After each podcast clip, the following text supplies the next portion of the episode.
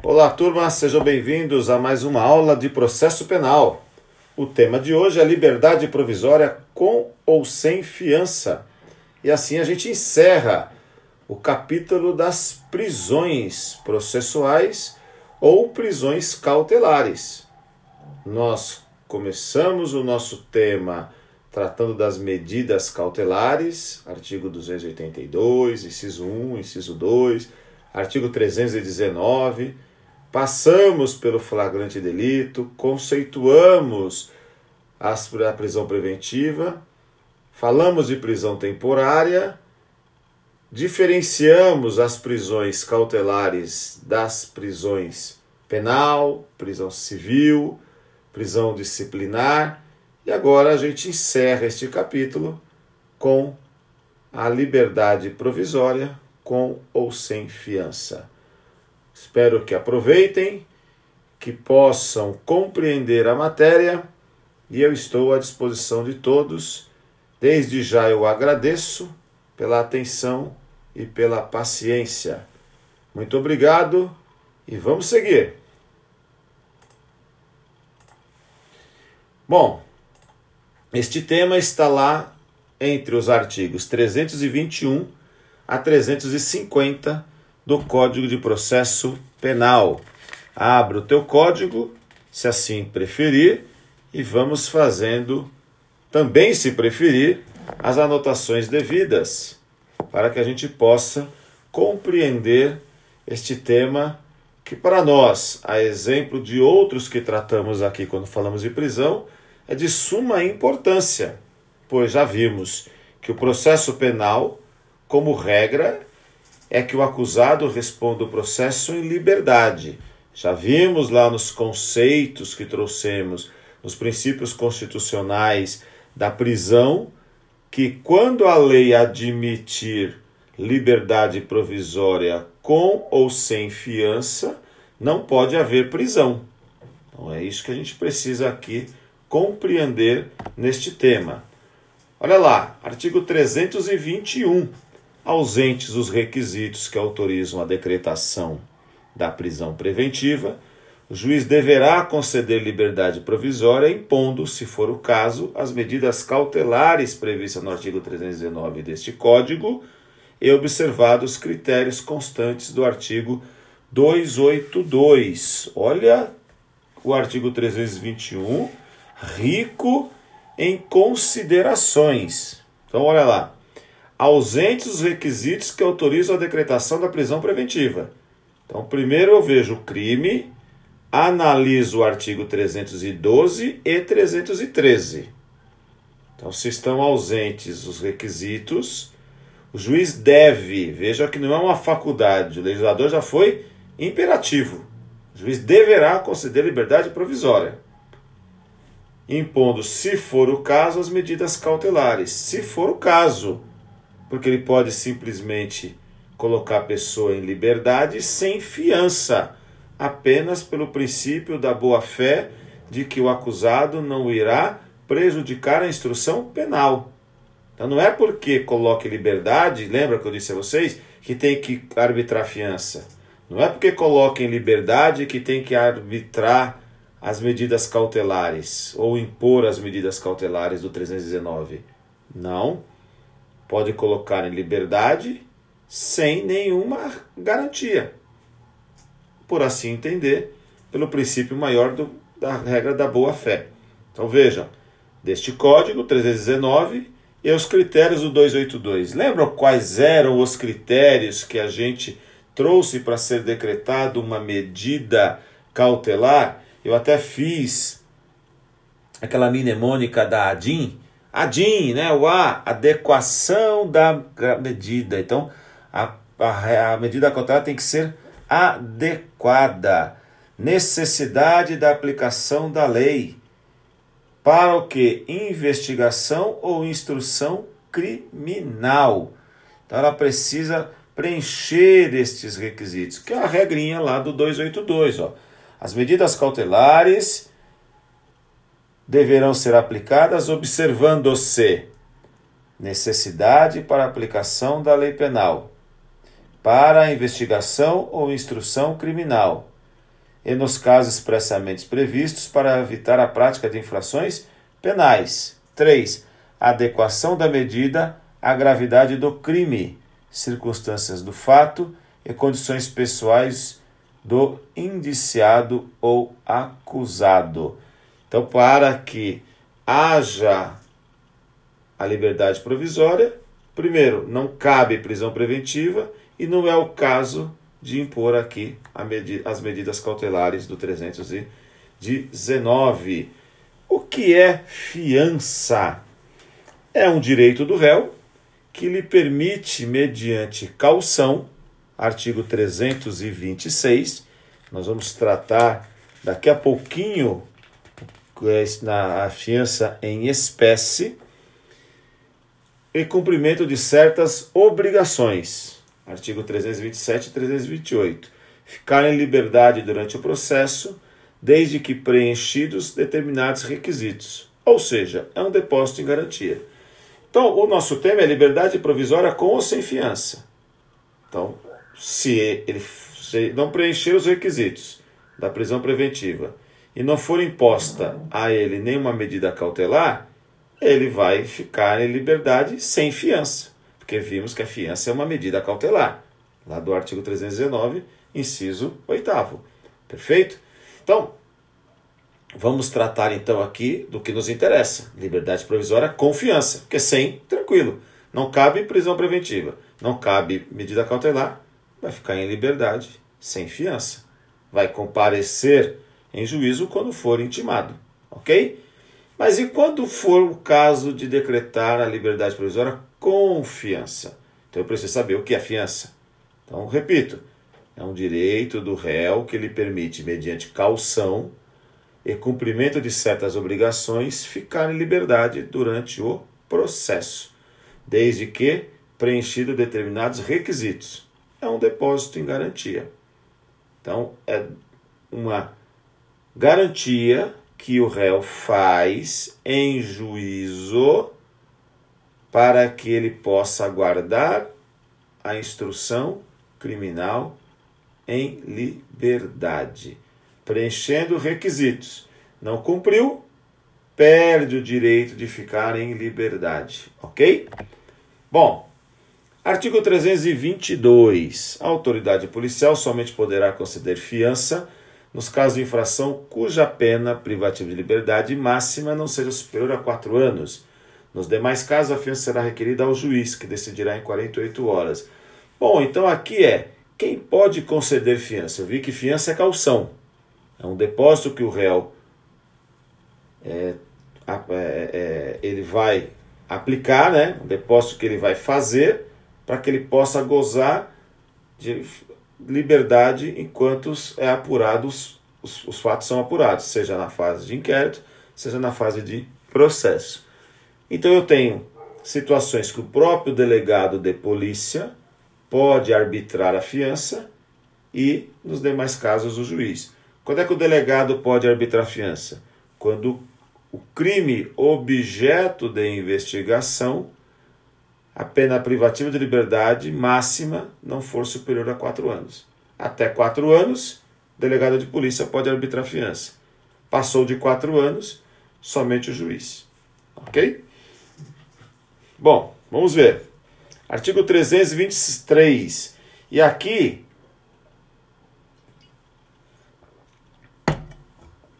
a gente faz análise a contrário senso. Não será concedida fiança, ou seja, crimes inafiançáveis. São apenas três casos aqui que a gente tem, três situações. Vamos lá. Nos crimes de racismo, somos até contrário a essa regra aqui do racismo, não que o racismo não seja importante, mas nós achávamos que era mais interessante estar aqui nos crimes de preconceito. Preconceito no sentido maior, no sentido lato, né? Mas o legislador trouxe o racismo, já é uma regra constitucional, então o legislador também trouxe no Código de Processo Penal. Então são inafiançáveis o crime de racismo, crimes de tortura, tráfico ilícito entorpecente, drogas afins, terrorismos e os definidos como crime hediondos. 3. Nos crimes cometidos por grupos armados, civis ou militares, contra a ordem constitucional e Estado Democrático de Direito. Artigo 5 da Constituição Federal, lá no 44, inciso 44, que trata da Lei de Segurança Nacional. Bom, olha ali, né? Então, quais são os crimes inafiançáveis, turma? Racismo, a regrinha ali dos três T's, ó, tortura, tráfico de drogas e entorpecentes, terrorismo e todos os crimes definidos como hediondos. Os crimes definidos como hediondos estão lá no artigo 1 da Lei 8072 de 90. Tortura, tráfico ilícito de entorpecentes e terrorismo não são crimes hediondos, eles são equiparados a crimes hediondos para fins processuais, entre eles o de não se conceder fiança. E por fim, o crime cometido por grupos armados, civis ou militares, quando a, ordem constitucional e Estado democrático. Então são os crimes inafiançáveis. Então, se eu pego estes crimes aqui, todos os demais, então eu vou por exclusão, são afiançáveis, ok? Então, estes crimes não são passíveis de fiança. Então, os demais serão passíveis, ok? Lembrem-se disso. Então, racismo, a regrinha dos três T's. que são três T's? Tortura, tráfico ilícito de entorpecentes e drogas afins e terrorismos. Terrorismo, perdão. E todos os crimes tidos como hediondos. Artigo 1 da Lei 8072 de 90. Então vai trazer um rol de crimes. Lembrando que terrorismo, tortura e tráfico ilícito de entorpecentes não é crime hediondo, são equiparados a hediondos para fins processuais, como o fato de não se conceder fiança, crimes inafiançáveis, assim como os crimes cometidos por grupos armados, civis ou militares contra a ordem constitucional e o Estado democrático. Então, os demais crimes serão afiançáveis. Até quatro anos, o delegado de polícia, autoridade competente para arbitrar a fiança, acima de quatro anos, o juiz. Artigo 324. Não será igualmente concedida fiança. E aí vejam, mesmo que sejam classificados como afiançáveis. Então eu vi, vi o 323, traz um rol de, de crimes inafiançáveis. Tudo que não estiver no 323 é passível de ser concedido fiança mas não será se, de acordo com o artigo 324, 1. Um, aos que, no mesmo processo, tiverem quebrado fiança anteriormente concedida ou infringido, sem motivo justo, qualquer das obrigações a que se referem os artigos 327 e 328 deste Código. Em caso de prisão civil ou militar, 4. Quando presentes os motivos que autorizam a decretação da prisão preventiva. O que, que é isso daqui, gente? Então, olha lá, né? Vamos dar uma olhada aqui na, no artigo 324. Ao que, no mesmo, aos que, no mesmo processo, tiverem quebrado a fiança anteriormente concedida. O que, é quebrada a fiança? É não ter pago o valor da fiança. A fiança foi arbitrada, ela pode ter sido até fracionada o seu pagamento, e na hora de depositar em juízo o valor, o acusado depositou a menos. Então ela foi quebrada a fiança. Ele pode complementar, mas tecnicamente, se ele quebrou a fiança que foi anteriormente concedida, no mesmo processo, não poderá mais ser concedido fiança a ele de novo. Então ele não pode mais se beneficiar. Ou sem motivo justo, infringido qualquer das obrigações do 327 e 328 deste código. Então a gente vai falar daqui a pouquinho quais são as obrigações em que o acusado fica. O 327. A fiança tomada por termo obrigará o afiançado a comparecer perante a autoridade todas as vezes que for intimado para atos do inquérito e da instrução criminal e para o julgamento, quando o réu não comparecer, a fiança será havida como quebrada. Então ele não compareceu ou ele deixou de recolher o valor. A gente chama isso de quebrada fiança. 328. O réu afiançado não poderá, sob pena de quebramento da fiança, mudar de residência, sem prévia permissão da autoridade processante, ou ausentar-se por mais de oito dias de sua residência, sem comunicar àquela autoridade o lugar onde será encontrado. Ou seja, o réu, ele foi dado a ele uma garantia em boa fé de que ele pode aguardar o processo em liberdade. Esta boa fé é por meio de um depósito judicial, que a gente chama de fiança. E aí ele fica submetido a um período de provas, artigo 327 e 328. Se ele não cumprir estas provas, esse período de prova, sem motivo justo, ele terá sua fiança considerada quebrada. Veja, sem motivo justo. O que quer dizer isso? Não pode o juiz simplesmente revogar a liberdade do acusado, a liberdade provisória. Tem que intimá-lo e discutir com o acusado, indagá-lo a respeito do porquê que ele se ausentou da comarca acima de oito dias e não avisou o juízo.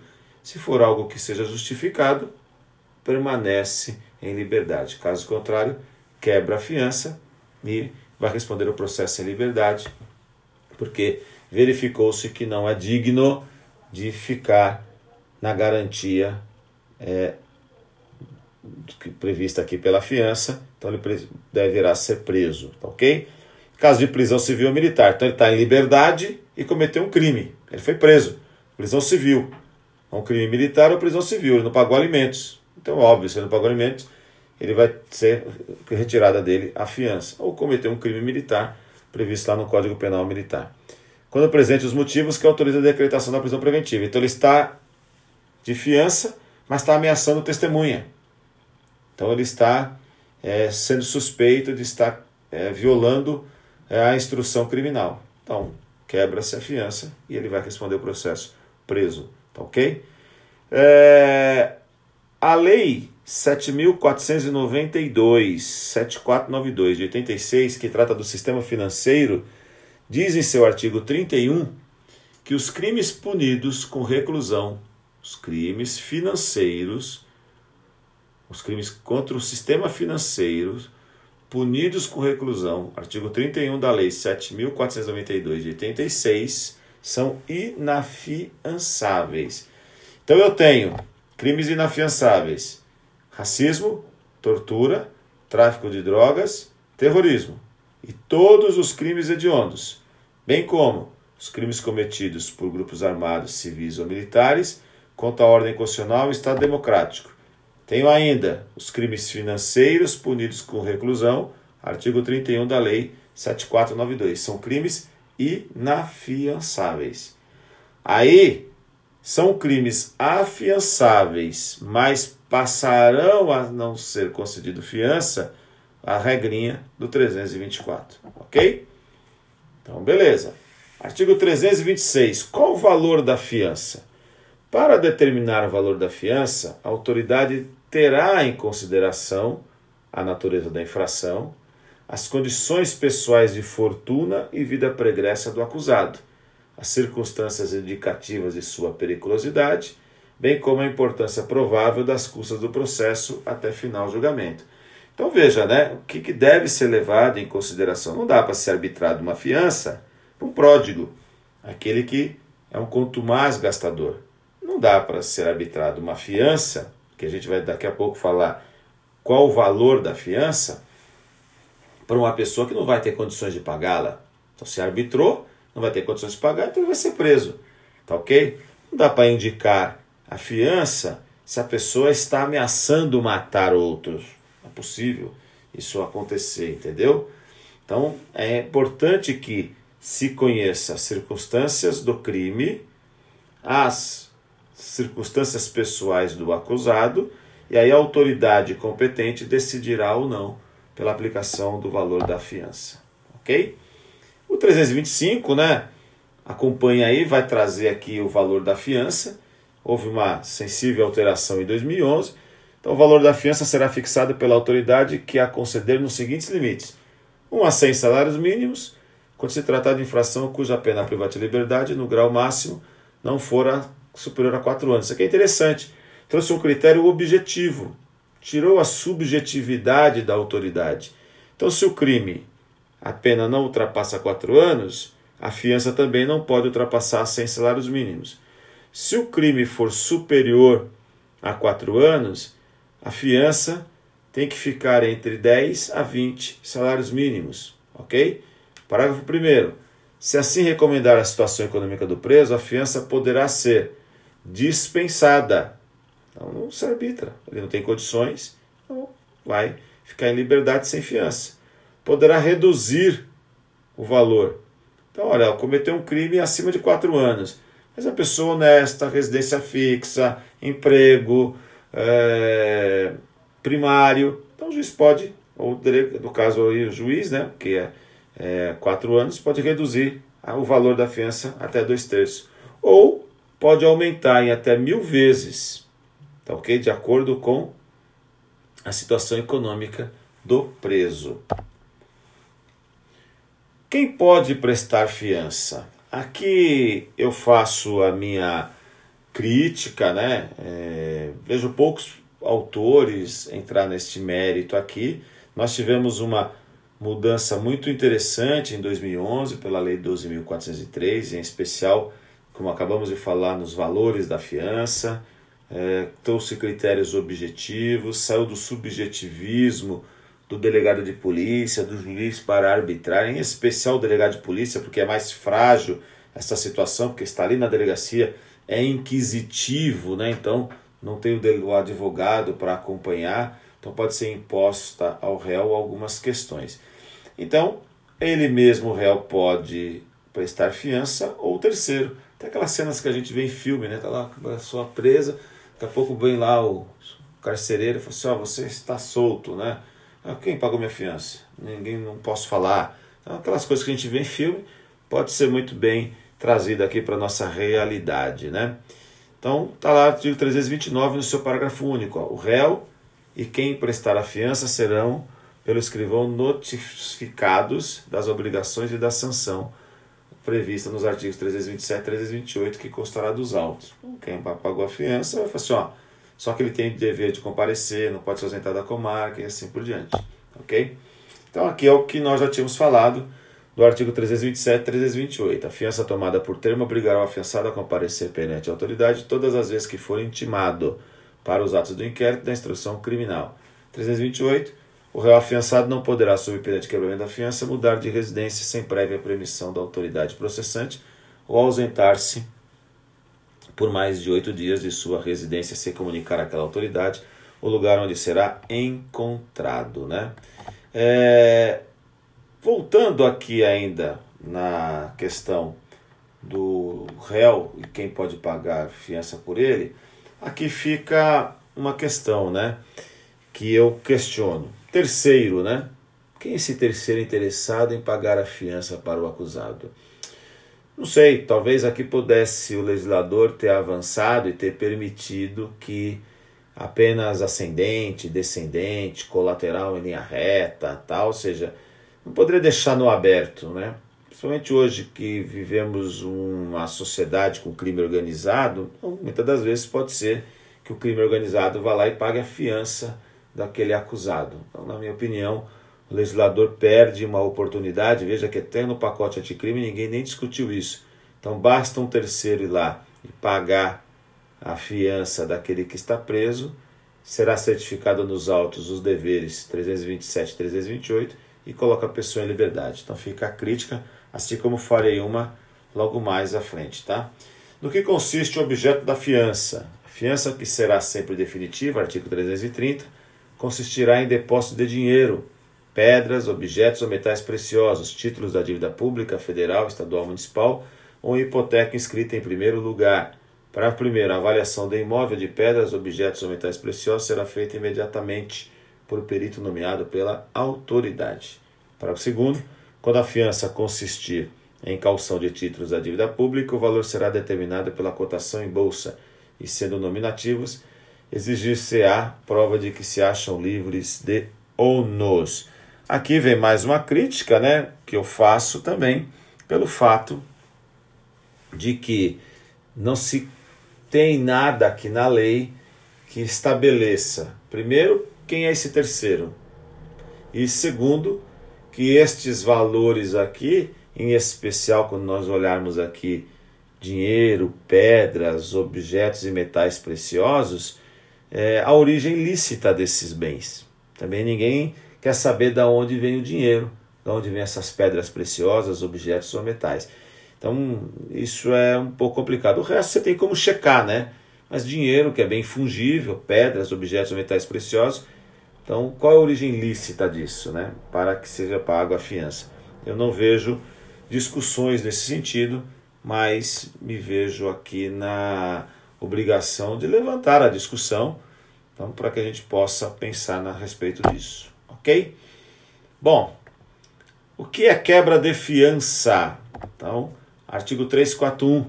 Julgar-se-á quebrada a fiança quando acusado. Então, aqui vai trazer algumas situações que a gente entende como, que a gente não, que a lei traz como quebra de fiança. Regularmente intimado para o ato do processo, deixar de comparecer sem motivo justo, deliberadamente praticar ato de obstrução ao andamento do processo, descumprir medida cautelar imposta cumulativamente com a fiança, resistir injustificadamente a ordem judicial, praticar nova infração penal dolosa. Então, olha que interessante, né? Se a fiança é uma calção que o acusado faz para demonstrando a sua boa fé de que aguardará o processo em liberdade, tudo aquilo que ele contrariar, artigo 327 e 328 do Código de Processo Penal, será tido como quebra da fiança. O importante aqui é olhar o inciso 5 também, né? Praticar nova infração penal dolosa, porque nós vimos que é considerado quebrar a fiança quando ele é preso civilmente, dívida de alimentos, ou quando comete crime militar. Mas quando for do os crimes comuns, praticar nova infração, então praticar novo crime. Se não for militar, que é regra própria, este novo crime tem que ser um crime doloso. Se vier a cometer um crime culposo, acidente de trânsito, estava em liberdade provisória confiança e praticou um homicídio culposo na condição de veículo automotor. Artigo 302 CTB. Não quebra a fiança. Por quê? Tem que ser uma infração dolosa. Ok?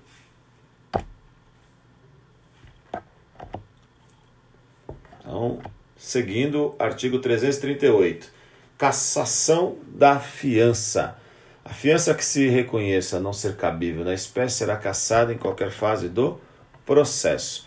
Será também cassada a fiança quando reconhecida a existência de delito inafiançável, no caso de inovação na classificação do delito. Então, ele está em liberdade provisória com fiança e esta pode ser cassada quando a fiança que se reconheça não ser cabível na espécie será cassada em qualquer fase do processo. Então não cabe aquilo. Então apresentou uma, um título que não tem validade, então vai ser cassada.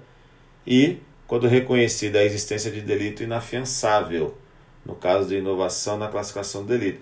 Então ele estava sendo processado por um crime que dava direito à fiança, durante o processo ele foi classificado como um crime diferente. Então, na fase de inquérito, lá o delegado concedeu para ele a fiança. Quando foi oferecida a denúncia, o promotor mudou a classificação do crime e tornou um crime inafiançável.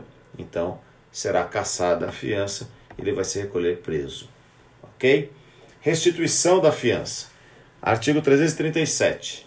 Se a fiança for declarada sem efeito ou passar em julgado sentença que houver absolvido o acusado ou declarada extinta a ação penal, o valor que a constituir atualizado será restituído sem desconto, salvo o disposto no parágrafo único do artigo 336 deste Código, que diz o parágrafo único do 336 esse dispositivo terá aplicação ainda no caso de prescrição depois da sentença condenatória. Então, olha lá. Se a fiança for declarada sem efeito ou passar em julgado sentença que houver absolvido o acusado ou declarada extinta a ação penal, o valor que a constituir atualizado será restituído sem desconto, salvo disposto no 336.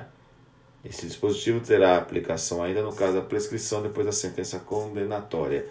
Então olha o que acontece aqui, né? Então o acusado foi absolvido. Ele garantiu um depósito, a sua boa-fé de aguardar em liberdade o seu processo. Foi processado, julgado e absolvido. Então todo o valor da fiança é devolvido a ele. Ok? Se o crime prescreveu, então o crime foi prescrito. Esse processo terá aplicação ainda no caso da prescrição depois da sentença condenatória. Então foi condenado. Houve uma prescrição, então também será devolvido a ele. Então tá lá, ó. será restituído sem desconto, salvo o disposto no parágrafo único do 336.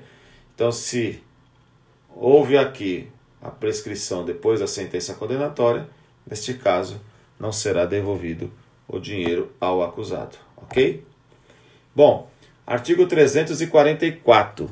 Entender-se-á perdido na totalidade o valor da fiança, se condenado, o acusado, não se apresentar para o início do cumprimento da pena definitiva imposta.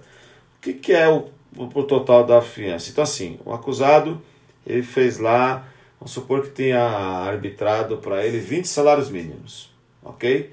Ele foi condenado, desconta-se as custas judiciais, o restante do valor é dele.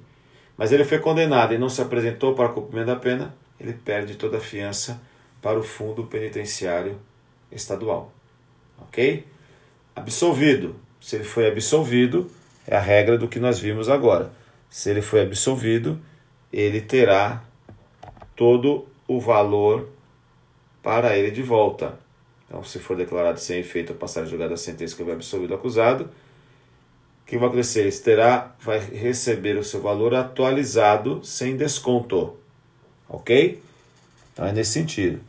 Aí o 336. Vamos ler todo o 336. Ó. O dinheiro ou objetos dados como fiança servirão ao pagamento das custas da indenização do dano, da prestação pecuniária e da multa se o réu for condenado. Ok? Esse dispositivo terá aplicação ainda no caso da prescrição depois da sentença condenatória. Então, mesmo que ele seja absolvido, ele terá o seu dinheiro na sua íntegra. Se ele vier a ser condenado, será descontado dele os serviços a que custa, a indenização do dano, prestação pecuniária e a multa, se ele vier a ser condenado.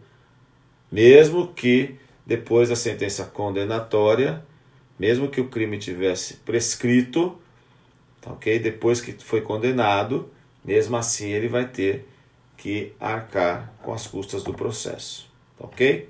E aí a perda do valor, artigo 344, perderá totalmente o valor dado em fiança se condenado depois que fizer as custas do 336 não comparecer para o cumprimento da pena. Bom, é isso, turma, que nós tínhamos para falar sobre liberdade provisória com ou sem fiança. Agradeço a compreensão, colaboração, atenção e paciência de todos Estou à disposição para dúvidas, esclarecimentos, se vocês tiverem, não deixe de nos contactar. Muito obrigado a todos, uma excelente semana.